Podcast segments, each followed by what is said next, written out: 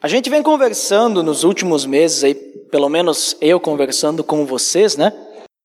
Sobre diversos assuntos relacionados à nossa vida como cristão. E talvez se vocês se recordam, muitas vezes, praticamente todas as vezes eu digo que tudo se resume em buscar ser semelhante a Cristo, certo? A maioria das vezes eu falo isso.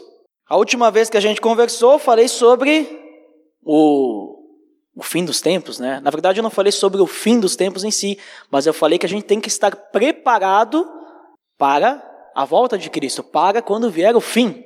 Porque a gente está vivendo o princípio do fim. Tudo que a gente vê acontecendo é só o princípio. Não começou ainda. Mas Jesus vai voltar em algum momento. E a gente tem que estar preparado. E eu falei que para estarmos preparados, a gente só precisa buscar ser semelhantes a Cristo. Simples assim. E eu falei também que para a gente buscar ser semelhantes a Cristo, tudo que a gente precisa fazer é amar a Deus em primeiro lugar e amar o próximo. E esse amar o próximo, se vocês não faltaram nenhuma conversa que eu tive com vocês, vocês vão se lembrar que esse amor ao próximo é o amor que vem de Deus, não é o nosso amor.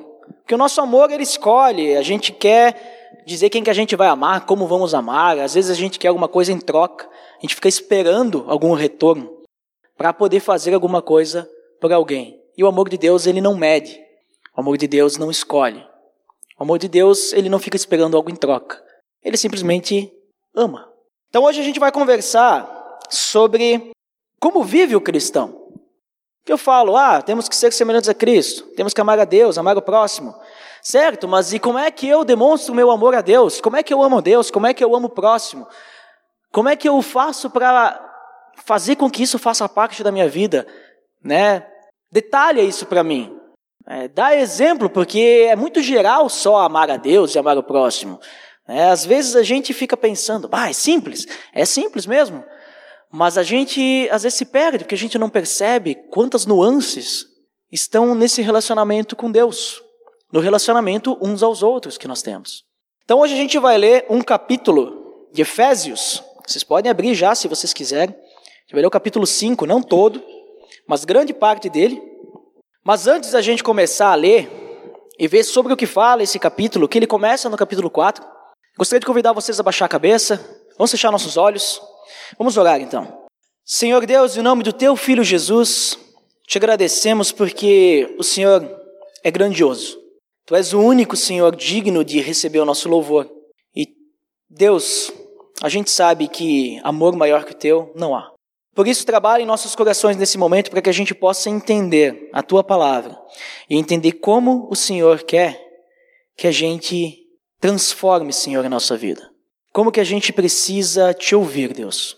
Nos ajude a entender, Deus, o que o Senhor quer falar para nós hoje. Em nome do teu filho Jesus. Amém. Muito bem. Então, o capítulo 5 de Efésios, ele vai falar sobre alguns, alguns itens da conduta do cristão. Como que o cristão, ou talvez vocês devem ter um, um, um título aí, né? Que é o procedimento do filho da luz. Né? O cristão, o filho da luz, dá na mesma. Então, como que ele deve viver? E esse trecho que nós vamos ler, ele começa no capítulo 4. O capítulo 4, o que, que a gente vê de início. Se a gente olhar o versículo 1, a gente percebe que Paulo ele está fazendo um pedido para a igreja de Éfeso. Ele diz o seguinte: rogo-lhes que vivam de maneira digna da vocação que receberam. Ele está pedindo para que eles vivam de maneira digna da vocação que receberam. É basicamente isso. Simples assim. O que é a vocação que ele fala? A gente pode entender como chamado, o propósito, deles, né? Então eles têm que dar valor a isso. Isso eu comentei sobre o capítulo 4 até o versículo 16, eu falei numa celebração jovem, mas muito tempo atrás. Eu falei sobre esse trecho que fala sobre a unidade, que nós temos que viver em unidade. Então a gente percebe que Paulo, ele não está aqui fazendo só um pedido, um conselho, dizendo assim, olha, olha, vocês podem viver assim ou não, como vocês acharem. Não, ele está pedindo, rogo-lhes que vivam dessa maneira. Rogo-lhes que vivam dessa maneira. Ele fala mais uma vez isso no versículo 17. Ele diz: Assim eu lhes digo e no Senhor insisto, que não vivam mais como os gentios, que vivem na inutilidade dos seus pensamentos, e ele vai seguir falando sobre os procedimentos do cristão. Mas o que eu quero dizer aqui, que a gente tem que atentar é: eu lhes digo e no Senhor insisto. Então não é um conselho. Ele não está dizendo, olha, os cristãos eles vivem assim ou não. Ele está pedindo, olha, pessoal, eu insisto que vocês vivam assim, porque é assim que vive um verdadeiro filho de Deus. Eu insisto. Eu peço que vocês realmente reflitam sobre isso, deem valor à palavra que está chegando a vocês, porque é assim que vive o cristão. E por que, que eu estou falando isso? Porque esse é o contexto da passagem que nós vamos ler. A passagem que nós vamos ler começa no capítulo 5 e começa no versículo 1 do capítulo 5. E ele diz o seguinte: vamos ler juntos então. Portanto, sejam imitadores de Deus como filhos amados. Ele começa com um portanto.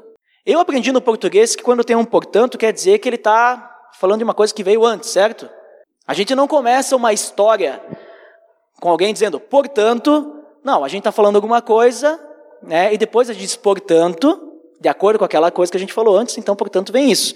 E do que, que ele está falando, portanto? De tudo que vem no capítulo 4.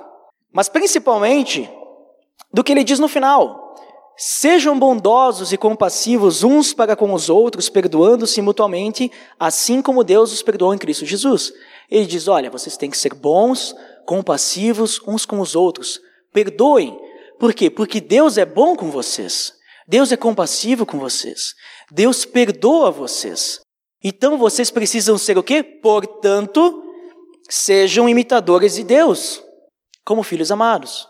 Sejam bons, compassivos e perdoem, porque Deus faz isso com vocês. Portanto, sejam como Deus. O que, que Paulo está querendo dizer no versículo 1 do capítulo 5, então? Sejam semelhantes a Cristo. Então, o primeiro ponto de como vive o cristão é que o cristão, ele busca ser semelhante a Cristo. Que é basicamente o que a gente vem conversando todo esse tempo. Daí tu pode me dizer, tá, mas peraí, está falando a mesma coisa de novo. Então diz que ia dar uns exemplos aí para nós poder entender? Sim, calma lá, mas eu quero dizer que Paulo começa falando isso. Ele diz: olha, sejam imitadores de Deus, sejam semelhantes a Cristo. Então a gente percebe que ele começa esse capítulo 5 dessa forma.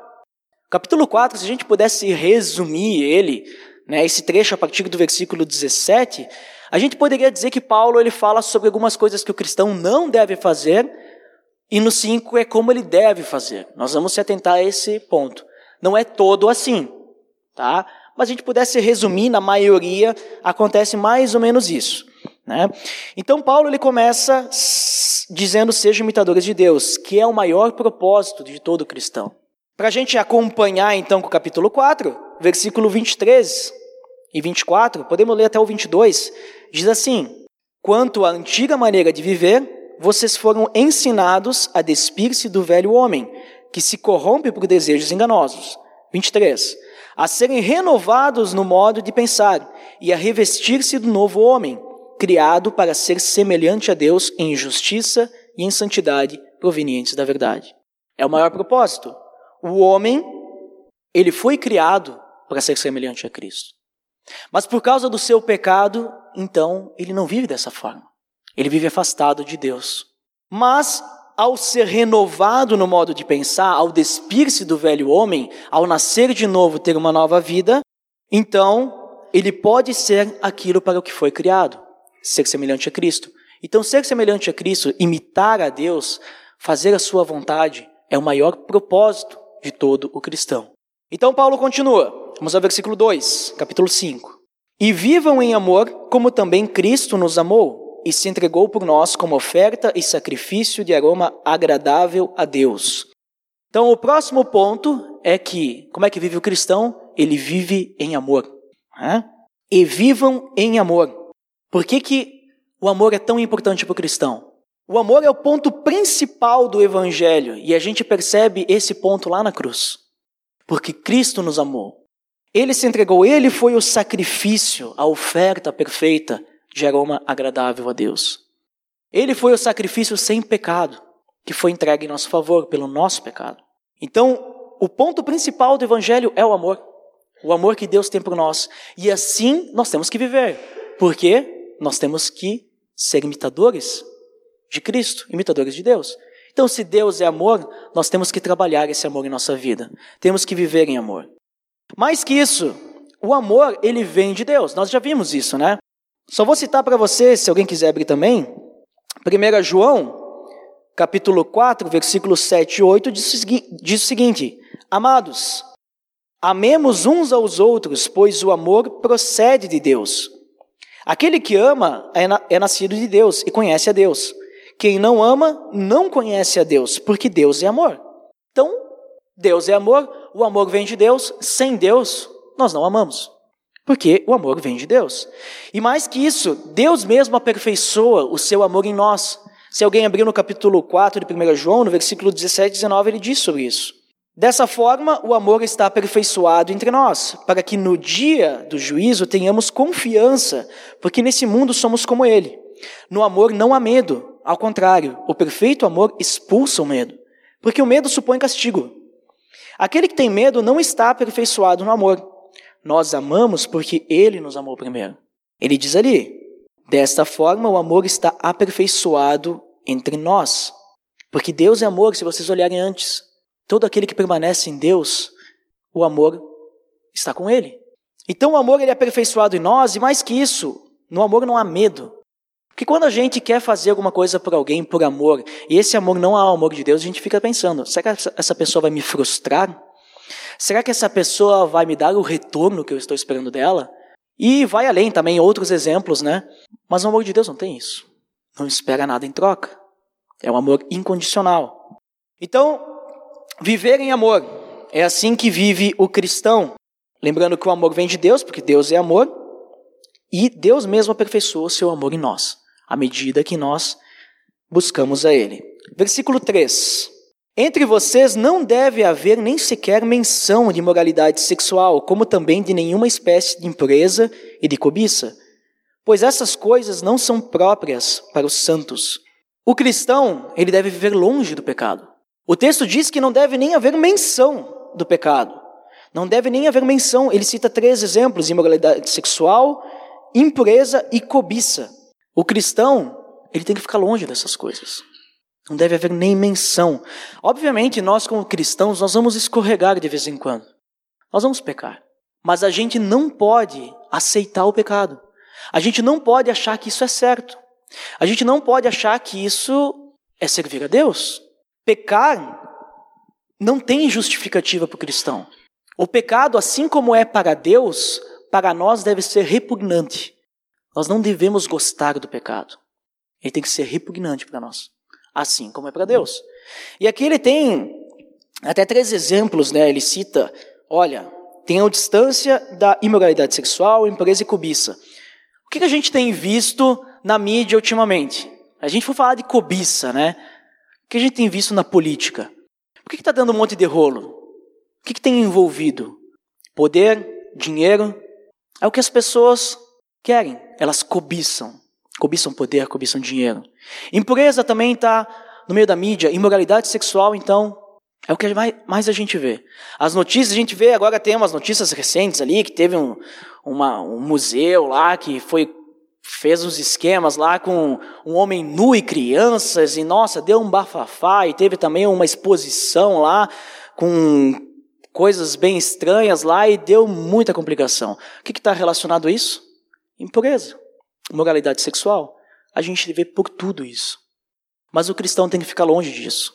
A gente pode até olhar e as pessoas vão brigar, elas vão discutir sobre isso e tudo mais, e nós vamos ver isso aí, mas a gente não pode aceitar isso. Né? A gente não pode chegar e dizer assim: ah, não, Deus é amor, Deus é, ama a arte como ela seja. Bom, o cara quer fazer a arte, deixa ele fazer, mas agora não me coloca no meio disso, porque eu não aceito isso. Porque eu tenho que ficar longe da imoralidade. Por mais que seja arte. Eu não posso aceitar que aquilo lá é correto. Tudo bem, é arte, legal, você fez a sua demonstração aí, mas eu não posso aceitar que aquilo lá é correto perante Deus. Eu vou dizer, isso é pecado. Tu não aceita? Ok. Mas para mim é. Porque a Bíblia diz que é. Né? Então o cristão ele tem que, tem que ter uma posição perante essas coisas. A gente tem que manter o nosso caráter. Se a gente diz, a gente lê que a Bíblia fala, Jesus mesmo fala, que a gente tem que ser sal da terra, no momento que a gente diz assim, não, não, não tem problema, Deus ama, né? Tudo bem pecar um pouquinho, depois a gente vai ver que o próprio texto aqui fala sobre isso. A gente está perdendo o nosso sabor. A gente não está mantendo o nosso caráter. Não estamos sendo fiéis a Deus.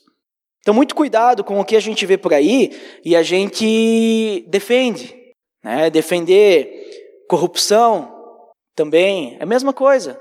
A gente não está mantendo o nosso caráter. Vamos continuar o texto.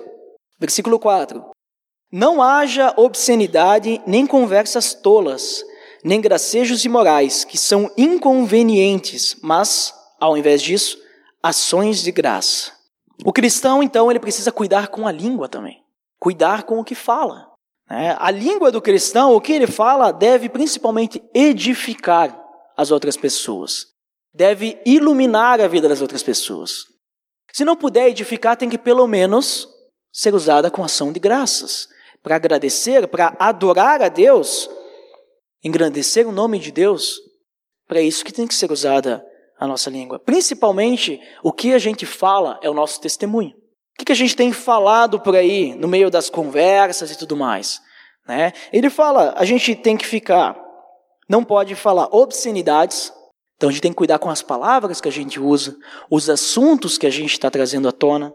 Conversas tolas, né? E aqui eu percebi que eu mesmo, muitas vezes, eu me meto em conversas fúteis, que não levam a lugar nenhum. E eu percebi que eu preciso melhorar nisso. Porque se eu estou vendo que eu estou perdendo meu tempo, perdendo o tempo das outras pessoas, com conversas que não levam a lugar nenhum, eu acho que estou errado. Porque a Bíblia está dizendo que a gente não tem o cristão, para ser um cristão verdadeiro, ele não pode se deixar levar por conversas tolas, nem usar a sua língua para ter conversas tolas, né, fúteis, que não têm destino nenhum, que não leva a lugar nenhum. Tem que ser usado para edificar. Gracejos imorais, piadas de duplo sentido, coisas de duplo sentido e tudo mais. Isso tudo, além de coisas que não são inconvenientes, tem que ficar longe da gente. A gente tem que usar a nossa boca, a nossa língua para edificar para agradecer, ensinar alguma coisa para alguém, não precisa ser só da Bíblia. Às vezes a gente pensa que edificar é uma palavra que é só bíblico, né? Então eu tenho que falar da Bíblia todo dia. Não, se eu estiver ensinando alguma coisa do meu trabalho, contando, ó, oh, meu trabalho lá é assim, é dessa forma, pô, estou ensinando uma coisa para alguém. Não parece, né? Mas quando a gente fala daquilo que a gente sabe e a outra pessoa não sabe, a gente está ensinando, a gente está edificando. A gente conta uma experiência de vida, né? Bah, essa semana aconteceu isso comigo e tal. Ah, vamos conversar. Daqui a pouco pode ser até um, uma questão para agradecer a Deus, ou para orar, pedir ajuda, né? Então, muito cuidado. E, e aqui também entra a fofoca, tá? Fofoca também é conversa tola, porque não tem, não leva a lugar nenhum. E muitas vezes é só para diminuir outras pessoas. Então a gente tem que tomar cuidado com isso. Cuidado com o que a gente fala. Próximo versículo, versículo 5. Paulo, inspirado pelo Espírito Santo, diz o seguinte: Porque vocês podem estar certos disso. Nenhum imoral ou impuro ou ganancioso que é idólatra tem herança no reino de Cristo e de Deus. A gente percebe que Paulo, a gente tem que sempre levar em consideração o que a gente está vendo antes. Ele vem vindo no contexto, então ele está falando de imoralidade, está falando daquilo que a gente fala, e aí ele diz: olha, nenhum imoral que é ganancioso, né, que é cobiça, idólatra e tudo mais, tem herança no reino de Deus, o reino de Cristo. Ou seja, o cristão ele tem que viver para quem? Para Deus. Porque essas pessoas, imoral, impuro, idólatra, ganancioso, elas não vivem para Deus. Elas vivem, elas vivem para si mesmas. Quem vive para si ou para qualquer coisa que não seja Deus, coloca essas coisas ou si mesmo acima de Deus como preferência em sua vida, não tem herança no reino de Deus. É simples assim. Sabe por quê? Isso é muito simples. Porque só os servos de Deus se tornam filhos de Deus. E se a gente fala como herança, quem que recebe a herança normalmente? Hoje em dia tem a questão do testamento, né? Mas naquela época, se a gente olhar para a cultura em que Paulo está inserido, os filhos recebiam a herança dos pais. Então só quem vai herdar a herança são os filhos. E para ser filho de Deus, nós temos que ser servos. João capítulo 1, 12 diz: Contudo, aos que o receberam e creram em seu nome se tornaram filhos de Deus. Deu-lhes o direito de se tornarem filhos de Deus. Só esses. Aos que o receberam em sua vida, aos que se entregaram, se tornaram servos, aos que creram em seu nome, que ele realmente é o seu Salvador, esses tiveram o direito de se tornarem filhos de Deus. Somos nós. Agora, qualquer um que faz as coisas para si ou para outras coisas, outras pessoas, essa pessoa ela está colocando qualquer coisa em cima de Deus. Essa pessoa ela não é filha de Deus. E essa pessoa não vai ter como herança, então, o reino de Cristo e de Deus. Por isso que então o cristão ele vive para Deus, não para si. Né? Ele busca fazer a vontade de Deus. Continuando, ninguém os engane com palavras tolas, pois é por causa dessas coisas que a ira de Deus vem sobre os que vivem na desobediência. O cristão, então, ele confia na palavra. Ele não confia no que as pessoas falam. Porque aqui, ele tá, Paulo, nesse contexto, ele está citando, ó, alguém vai querer enganar vocês com palavras tolas. Sobre o que ele está dizendo? Ele está falando de imoralidade e tudo mais. As pessoas vão querer dizer para ti, olha, não tem problema você pecar. Pecar é normal, todo mundo peca. Depois é só pedir perdão. É bem tranquilo. A pessoa está dizendo: olha, não tem consequência, não te preocupa, Deus perdoa, Deus é amor. Não escutem essas pessoas. A Bíblia não fala isso. A Bíblia diz que o pecado tem consequência. Ontem mesmo no grupo Célula, a gente conversou, um dos exemplos que foi citado foi Davi. E Davi, ele pecou e seu pecado teve consequências. Né? O pecado dele com Batseba, o que aconteceu? Ele se arrependeu, ele pediu perdão, fez tudo certinho. Mesmo assim, teve consequência. O filho do pecado morreu. Seu, ele não teve o seu filho. Né? Então, se alguém chegasse para Davi e dissesse assim: Olha, Davi, não te preocupa, pecado que tu cometeu aí com Batseba, assassinato, imagina. Né? Adultério, assassinato, mentira, tudo mais. Não te preocupa, isso aí Deus perdoa. É só tu pedir perdão. Daí Davi vai lá, se arrepende, e depois o que, que ele vê? O que acontece? É, se ele, é, ainda bem que Davi ele reconhecia o poder do seu Deus. Mas se ele tivesse escutado as conversas dos tolos, se alguém foi conversar com ele e falar isso para ele, né? Certamente ele poderia ter feito muito mais pecado. Ainda bem que Deus levantou um profeta para ir falar para Davi e dizer para ele, cara, tu, tu, errou, cara. Tu fez coisa errada, né? Então, o pecado ele tem consequência e o cristão verdadeiro então ele confia na palavra. Né? Ele busca então a adoração a Deus. Ele busca sempre fazer o melhor. E quando ele peca, ele se arrepende, ele confessa o seu pecado e sofre as consequências daquele pecado, se tiver consequência. Assim vive o cristão no seu relacionamento com Deus. E para finalizar esse bloco, então, que ele tá, Paulo está falando sobre tudo isso, ele diz: portanto, não participem com eles dessas coisas. Não participem com esses imorais, com esses idólatras, com esses tolos que querem levar vocês para outro caminho. Não participem do pecado deles. O cristão ele não participa do pecado das outras pessoas. Ele mantém-se firme na palavra. O pecado dos outros é dos outros. Não vai me influenciar. Versículo 8: Porque outrora vocês eram trevas, mas agora são luz no Senhor. Vivam como filhos da luz. O cristão, ele vive como um filho de Deus, não um filho do pecado. Não nas trevas, ele vive na luz. Ele vive sua liberdade como filho de Deus. Antes a gente vivia como? Nas trevas. Nós éramos então o quê? Escravos do pecado. Isso significa o quê? Que tudo que a gente fazia era pecado. Qualquer coisa. Qualquer pe pessoa hoje que não tem a Deus em seu coração, não tem a Cristo em seu coração, não tem o Espírito Santo, não é uma pessoa cristã, vamos dizer assim, qualquer coisa que ela faça, por mais, por mais que para a sociedade seja boa, para Deus não é. Por quê? Porque essa pessoa, que nem a gente viu antes, ela vai fazer por si. Ela vai fazer pelas coisas, pelas outras pessoas, pelo poder, pela imagem.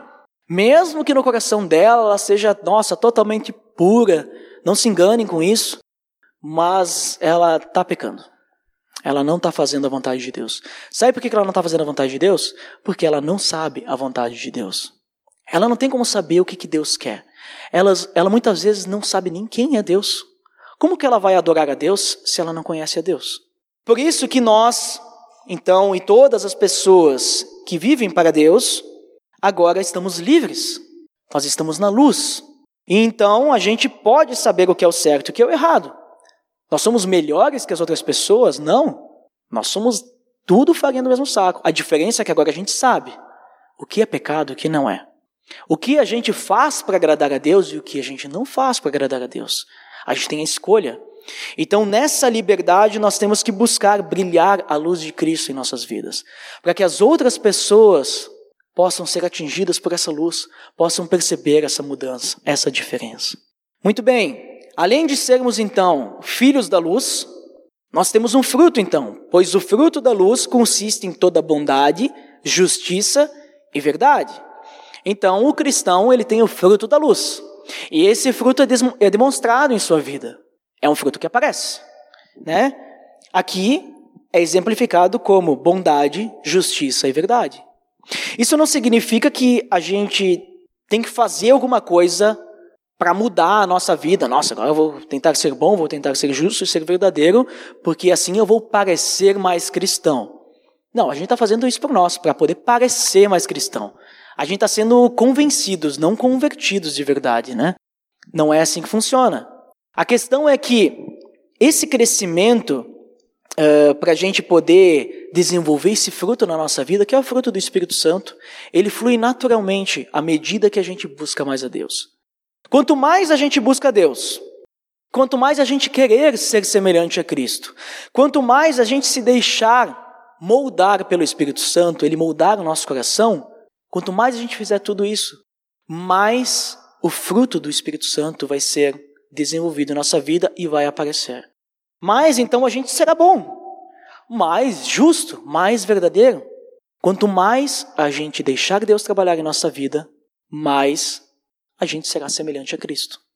Veja só, né? É tudo um ciclo. Tudo está ligado uma coisa na outra. Quanto mais a gente busca, mais a gente está perto de Deus.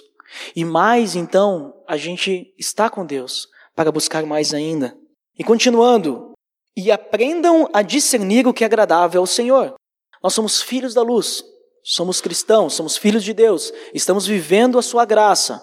Podemos então, através do nosso relacionamento, gerar frutos, né? Porque a árvore, a gente sabe o que ela é pelo seu fruto, assim o cristão, a gente sabe pelo seu fruto. Então, a gente gera o fruto. E mais, para que a gente possa crescer mais ainda, nós precisamos aprender a discernir o que é agradável ao Senhor. Então, o cristão, ele precisa conhecer a Deus. Para a gente saber como agradar a Deus, como adorar a Deus em nossos atos e atitudes, nós precisamos saber o que Deus gosta. O que Deus quer para a minha vida. Como seguir a minha vida. O que Deus quer que eu faça em tal situação, como Deus quer que eu haja na outra situação, como Deus quer que eu me relacione com as pessoas, isso a gente só vai conseguir através de leitura da palavra, oração e aplicação disso tudo. Buscar andar na luz da verdade. E obviamente que o relacionamento entre nós ajuda muito. Porque muitas vezes a gente não consegue entender uma parte, mas aí outra pessoa entende, daí ela nos ajuda a saber as nossas dúvidas sobre situações que acontecem no nosso cotidiano. Mas principalmente é o próprio Deus é que nos molda, ele que nos transforma, ele que torna-se conhecido. O próprio Deus faz isso por nós. Ele que vai se mostrando para nós através da nossa busca. É um relacionamento mútuo entre nós e Deus. Não é só Deus fazendo as coisas com a gente, nos transformando. E também não é só, de, só nós querendo mudar para parecer cristão, mas é um relacionamento mútuo. Ele nos ajuda à medida que a gente quer a ajuda dele. Não participem das obras infrutíferas das trevas, antes exponham-nas exponham à luz. O cristão ele não é cúmplice, mas ele expõe o pecado. A gente viu que o cristão ele não participa então do pecado dos outros, então ele não é cúmplice, mas antes ele expõe o pecado. Ele expõe através da palavra, que a gente vai ver logo mais. Mas a questão principal é que o cristão então ele é fiel à justiça, ele é fiel à pureza, e ele pode expor o pecado até mesmo dentro da igreja, nos nossos relacionamentos. Muitas vezes a gente tem uma outra pessoa que a gente vê que está fazendo alguma coisa de errado e a gente não fala. A gente vê, bah, olha só, fulano de tal, ela está fazendo tal coisa, a gente não fala. Sabe o que a gente está fazendo quando a gente faz isso? Primeira coisa, a gente é cúmplice do pecado dele, porque a gente não falou. E segunda, a gente está dando uma bela demonstração de falta de amor. Por quê? A gente está vendo aquela pessoa cair no pecado e indo numa direção totalmente contrária de Deus. E a gente está legal com isso. Ah, deixa ele ir. Ele vai aprender em algum momento. Mas daqui a pouco Deus nos revelou esse pecado para que a gente pudesse ajudar aquela pessoa e dizer: olha, cara, eu acho que não é por aí, hein?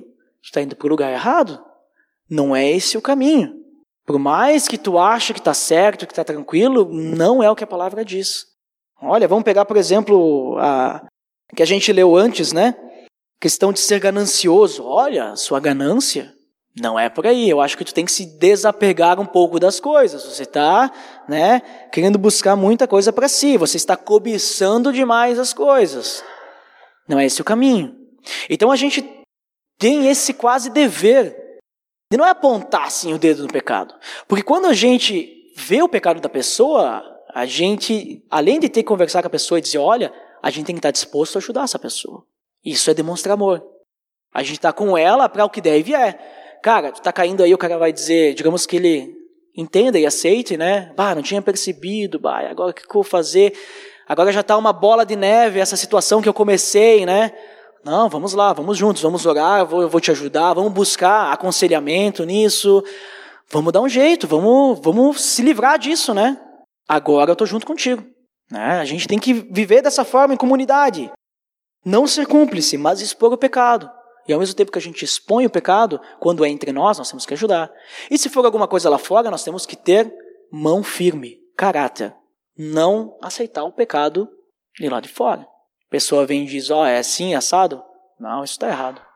Não me misture com isso aí. Ó, tu tá errado, cara. Tu quer continuar assim? Continua. Mas se tu quiser ajuda para sair disso, conta comigo.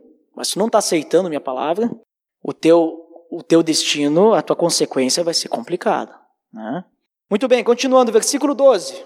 Porque aquilo que eles fazem em oculto, até mencionar, é vergonhoso. O cristão ele não é, não é influenciado pelo pecado alheio. O cristão ele tem que ser influenciador. Né? Então a gente vê que muitas vezes até mencionar um pecado pode nos levar a pecar. De que forma? Jesus ele diz um exemplo só, né? Ele diz diversos exemplos, mas ele diz só de o fato de a gente pensar em adulterar, nós já estamos adulterando em nosso coração. Só de pensar. Porque o pecado ele começa na nossa mente. E daí da nossa mente a gente vai desenvolvendo aquele pecado, até que vai ao ato. Então a gente tem que cortar o mal pela raiz. No momento que pensou, já corta. Já corta, porque se continuar assim, não vai ser muito bom, não vai ser agradável. E por esse motivo, então, a questão de mencionar é que muitas vezes a gente vai querer ah, mencionar alguma coisa, é, falar de tal coisa, ah, olha só, tal pecado, não sei o quê. E aí a outra pessoa vai começar a pensar naquilo. Quer um exemplo? Aposto que vocês já pensaram no adultério quando eu falei do adultério, né? Em algum exemplo. Se eu falar uma palavra, não pensem na palavra, não pensem em algo que tenha a palavra cruz. Não sei se vocês são totalmente dominadores da sua mente, mas eu mesmo já pensei na palavra cruz antes de falar. Pensei numa cruz, pode ser um, né, um, um sinal de mais, é uma cruz também, alguma coisa, mas a gente é influenciado pelo que a gente ouve e a gente vê. E a gente tem que ter domínio sobre a nossa própria mente. A gente tem que tomar cuidado. Né? Então é isso que ele está falando. Né? Muito, tem muitos pecados que até mencionar é vergonhoso. Tem que deixar Olha, não comenta com qualquer pessoa sobre isso, porque tu pode fazer essa pessoa cair. Esses pecados têm que ser mencionados só para serem tratados, ou para eles serem contrapostos, para dizer isso aqui está errado, gente. Como eu acabei de fazer com o exemplo do adultério, como eu acabei de fazer com a questão da imoralidade sexual, como a questão da impureza e cobiça. Que a gente saiba, isso é errado, mas não influenciar dizendo, ó, oh, né, tal coisa, é, vamos fazer isso aí ou não.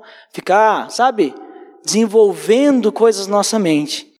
E ele continua sobre essa questão do, do mencionário e da mente, o versículo 13: Mas tudo o que é exposto pela luz torna-se visível, pois a luz torna visíveis todas as coisas. Nós temos que expor as coisas, os pecados que a gente vê à luz da palavra. Somente a palavra vai nos ajudar a entender se aquilo é certo ou não. Então, à luz das Escrituras, todo o mal é exposto. Todo o segredo de qualquer pecado que tiver oculto, ele é exposto, ele não vai permanecer. E o que, que Paulo está tentando nos passar com essa questão de pecado oculto e tudo mais que vai ser exposto à luz das Escrituras? Ele está tentando nos ajudar a entender e nos passar que muitas vezes a gente vai conversar com alguém, certo?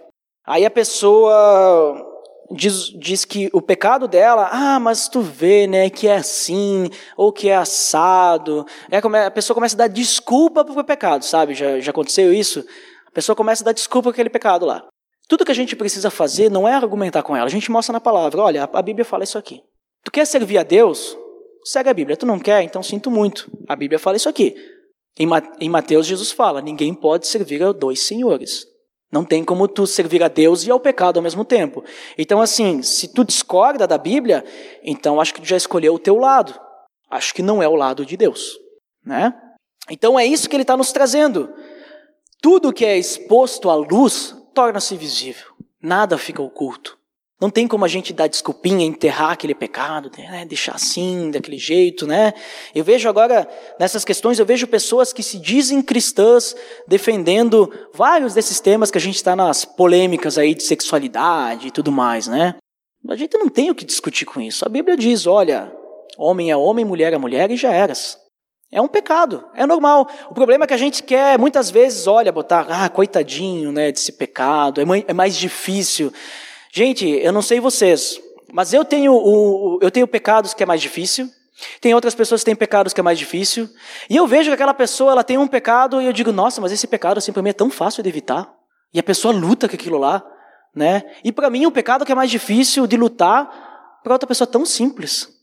E aí a gente fica botando que tem um pecado que é mais difícil, né? A gente está dizendo para todo mundo: olha, gente, só pecados relacionados à sexualidade são difíceis, tá? Todo mundo que não tem esse pecado e briga com outro tipo de pecado, vocês são menores, tá? Porque vocês não lutam com o pecado. É mais ou menos, a gente tá, não está botando na mesma medida, a gente não está tendo amor com as outras pessoas. Todo mundo sofre com o pecado, todo mundo sofre essa luta diária. A gente não pode pensar que é só essas questões aí ligadas à sexualidade que, que é difícil. Não, qualquer pecado. Tem gente que luta a vida inteira com mentira e luta diariamente. Tem gente que luta a vida inteira com a ganância, com a cobiça. E a gente pensa, não, mas isso aí é tranquilo, ah, é que não vai ter problema nenhum isso aí, se a pessoa, né, quiser sonegar um imposto e tal, não vai dar problema. Mas a pessoa está errando, e a pessoa luta isso aí diariamente. A pessoa luta com isso. Da mesma forma como, por exemplo, um homossexual luta com, com a questão do homo, de ser homossexual. Ele vai lutar a vida inteira com isso. Ele vai sofrer também. Da mesma forma como uma pessoa que, sei lá, ela é cleptomaníaca, ela tem um problema uh, psicológico e ela quer roubar, mesmo que não precise, ela vai lutar a vida inteira com esse pecado. Por que, que essa pessoa é menor que a pessoa que tem o um pecado sexual? É a mesma coisa. Ela vai lutar com isso e vai ser difícil para ela. E a gente precisa amar essas pessoas e ajudar elas a trabalhar com esse pecado. E assim como a gente tem que buscar ajuda para as pessoas nos ajudarem com o nosso pecado, porque a gente está junto. Quando a gente está junto, a gente não abre margem para o pecado entrar na nossa vida. O problema é quando a gente fica sozinho, a gente se isola. Né? Então a gente precisa expor à luz qualquer pecado, qualquer impureza, à luz das Escrituras, porque a palavra vai nos mostrar. E a palavra, inclusive, ela transforma a vida das pessoas. Isso é o que é mais incrível, e eu percebo isso através da minha vida, porque eu mesmo confessei um pecado para vocês aqui, e eu percebi que eu tenho que mudar a forma como eu lido com as minhas conversas. Eu preciso mudar. E vocês todos são prova para poder me cobrar disso agora. Porque eu acabei de falar para vocês, olha, conversas tolas. E vocês todos estão de prova com isso. Então, isso é uma dificuldade para mim. E eu vou ter que lutar contra isso. E vamos lá, então, por isso é que foi dito, versículo 14: Desperta, ó tu que dormes, levanta-te dentre os mortos, e Cristo resplandecerá sobre ti. A palavra pode transformar a nossa vida, ela pode revelar o pecado que a gente tem escondido, ou que a gente quer esconder, né? Então a luz de Cristo era é capaz, inclusive, de acordar para a vida aquele que estava morto espiritualmente através da graça de Deus. Ela é capaz de fazer até isso. Transformar a vida de uma pessoa que vive no pecado para viver para Deus. Imagina então o que a palavra pode nos fazer se a gente estudar e buscar e conhecer, o que ela pode fazer através da nossa vida para nos ajudar então a vencer os nossos pecados, para que a gente possa viver uma vida realmente para Deus. Agora nós entramos então num trecho que ele vai falar sobre a nossa vida em comunidade. Paulo ele vai começar a falar, então agora ele já falou sobre a questão que a gente tem que ser imitador de, de Cristo, né? De Deus. Ele falou sobre a questão da imoralidade, que a gente tem que ficar longe do pecado. Ele falou aqui que a gente tem que buscar a luz das Escrituras, nós temos que ser realmente filhos de Deus. Né? E agora nós vamos falar então como é que a gente vive juntos. Por que, que viver junto é tão importante para o cristão? Versículo 15: Tenham cuidado com a maneira como vocês vivem, que não seja como insensatos, mas como sábios. O cristão, ele vive como sábio. Como é que vive como sábio? Né? Ele cuida cada passo da sua vida para que ele possa fazer a vontade de Deus, para que ele seja sábio, que ele seja alguém temente a Deus. Porque o insensato, que nem eu tinha comentado antes que eu ia falar, na sua incredulidade, ele não, não, não sabe nem que está fazendo a coisa errada. Né? Ele vive longe de Deus, ele não conhece a verdade, ele não pode nem compreender a verdade, e ele não entende nem a sua real situação perante Deus. Ele não percebe que está vivendo a ira de Deus, ou seja, que ele está afastado da graça de Deus. Ele não consegue entender sua condição como ser. Esse é o incrédulo. Mas nós precisamos viver como sábio, que é temente a Deus. Cuida cada passo, cada passo que dá, que a gente esteja então perante Deus, adorando em cada respirar. Continuando, então vivam como sábios, aproveitando ao máximo cada oportunidade, porque os dias são maus. O cristão ele aproveita o seu tempo. Ele não joga tempo fora. Ele aproveita cada oportunidade ao máximo para fazer o quê? Para cumprir o propósito de Deus em sua vida, para poder então adorar a Deus, para poder servir ao próximo. É isso que o cristão busca fazer. Então nós precisamos perseverar nessa caminhada. Nós precisamos continuar sempre fixos, para que a gente não deixe então o mal, porque os dias são maus, né? O mal nos influenciar. Temos que ser influenciadores. Continuando, portanto, lembrem portanto, então, vivam como sábios, aproveitem todo o tempo, e então não sejam insensatos, não, mas procurem compreender qual é a vontade de Deus. Mais uma vez, Paulo exortando, dizendo: busquem compreender a vontade de Deus, porque só assim nós poderemos crescer em maturidade para sermos semelhantes a Cristo, só compreendendo a vontade de Deus. Então, busquem compreender a vontade de Deus, para que vocês possam ser sábios. É isso que ele está querendo dizer. Entendam o que Deus pensa, para que vocês possam saber como agir perante Deus, como aproveitar ao máximo cada situação.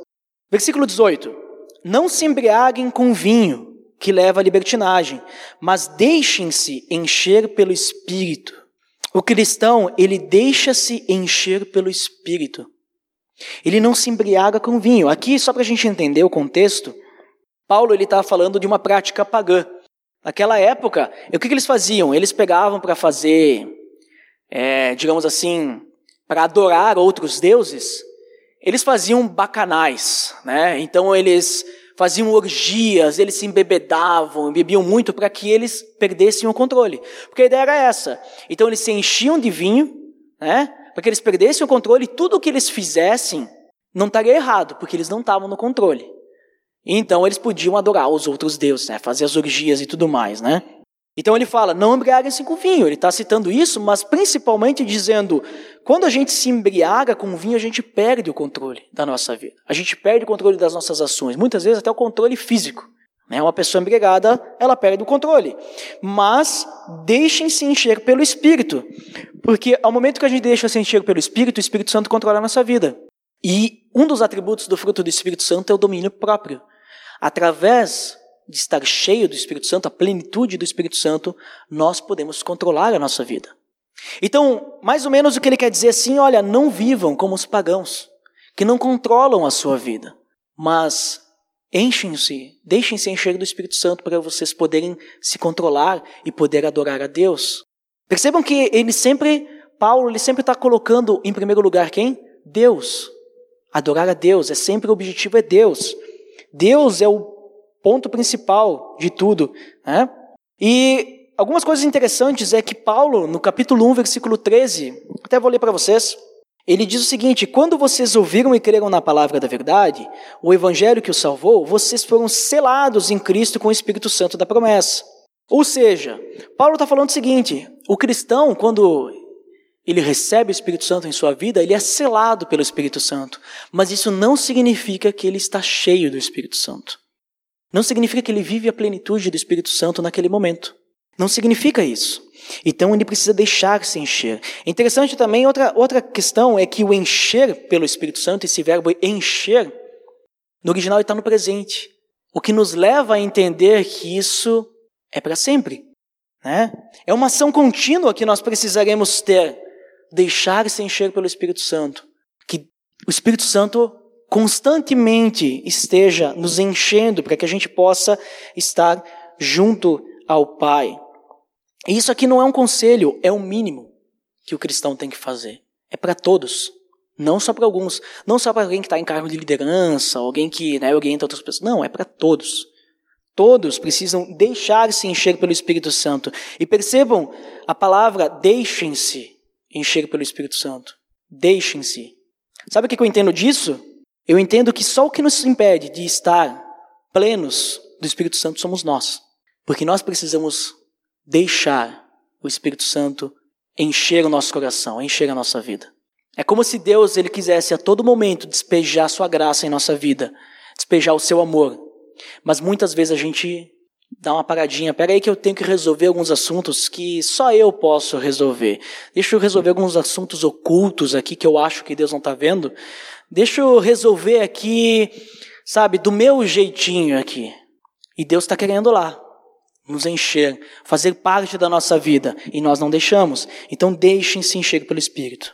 Falando entre si com salmos, hinos e cânticos espirituais, cantando e louvando de coração ao Senhor. Essa vida de plenitude do Espírito Santo nos leva a uma vida de adoração em comunidade. E a gente percebe que é em comunidade porque ele diz assim, falando entre si, com salmos, hinos e tudo mais, é comunitário. Mas ao mesmo tempo, nós temos um louvor íntimo a Deus. Porque ele diz, ó, falando entre si com salmos e nos cânticos espirituais, cantando e louvando de coração ao Senhor. Ao mesmo tempo que antes nós estávamos louvando a Deus em comunidade, com todas as nossas vozes juntas, ao mesmo tempo nós estávamos louvando a Deus com o nosso coração. Nós estávamos uns com os outros louvando a Deus e também intimamente louvando a Deus também. E isso é muito interessante porque demonstra o quão importante é nós vivermos em comunidade. O próximo versículo também vai falar sobre isso. Dando graças constantemente a Deus, Pai, por todas as coisas, em nome de nosso Senhor Jesus Cristo. Então, o cristão, ele dá graças. Em oração, numa oração comunitária, ele dá graças a Deus por sua vida, relacionamento, o amor, a salvação, sempre lembrando o senhorio de Cristo, né? Porque ele diz em nome do nosso Senhor Jesus Cristo. Sempre lembrando que o nosso Senhor é Cristo.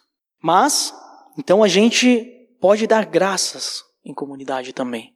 E dessa forma, então, a gente percebe o quão importante é esse relacionamento que nós temos aqui. Um ponto curioso é que eu vi de um pregador que perguntaram para ele assim se essa questão de deixar-se encher do Espírito Santo ela é o resultado ou o meio dessas coisas que vem depois. Da questão de cantar louvores e dar graças e tudo mais, né? E ele comentou que no original, uh, na, na língua original, a palavra usada, ela pode levar a entender que é as duas coisas, né? Tanto como resultado como meio, né? Aqui a gente tem a entender que primeiro a gente é cheio do Espírito Santo e depois então a gente vai fazer essas coisas, né? Mas indiferente disso, o que a gente percebe é que é muito importante congregar, estarmos aqui juntos no domingo, né? Nos reunirmos como igreja é muito importante porque é nesse momento que a gente vai poder aplicar, principalmente nesse momento, a plenitude do Espírito Santo em nossa vida. Porque o que ele diz? Deixem-se encher pelo Espírito Santo, falando entre si com salmos, hinos e tudo mais.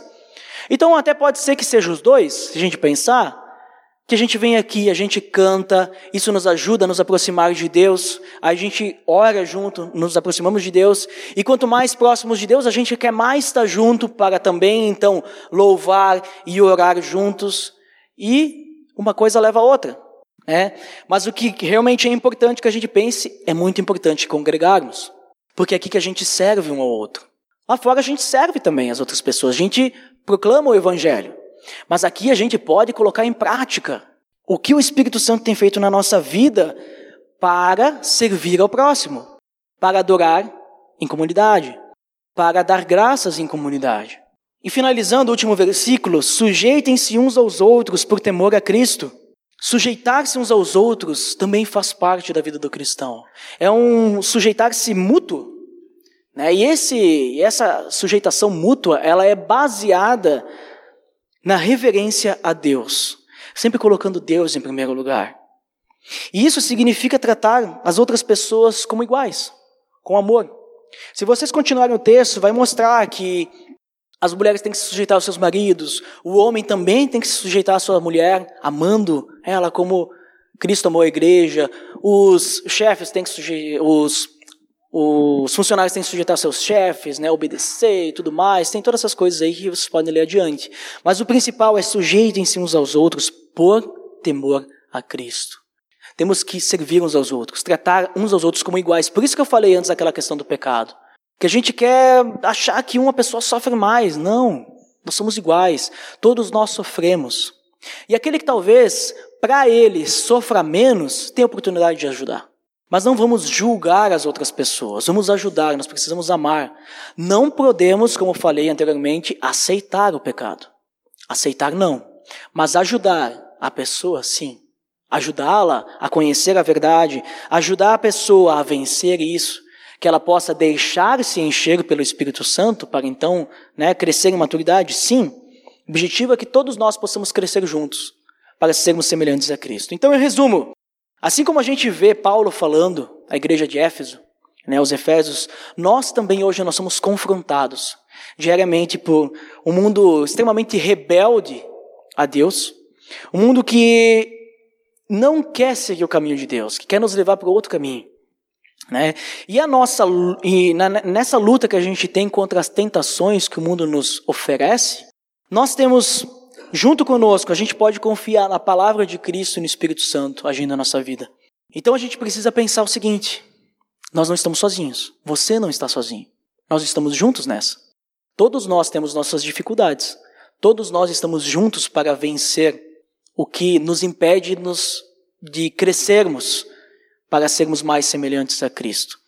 Todos estamos juntos nessa. E antes de qualquer pessoa estar junto, antes de nós como igreja estarmos juntos para nos ajudarmos, Deus está do nosso lado. E Ele é melhor do que qualquer um, né?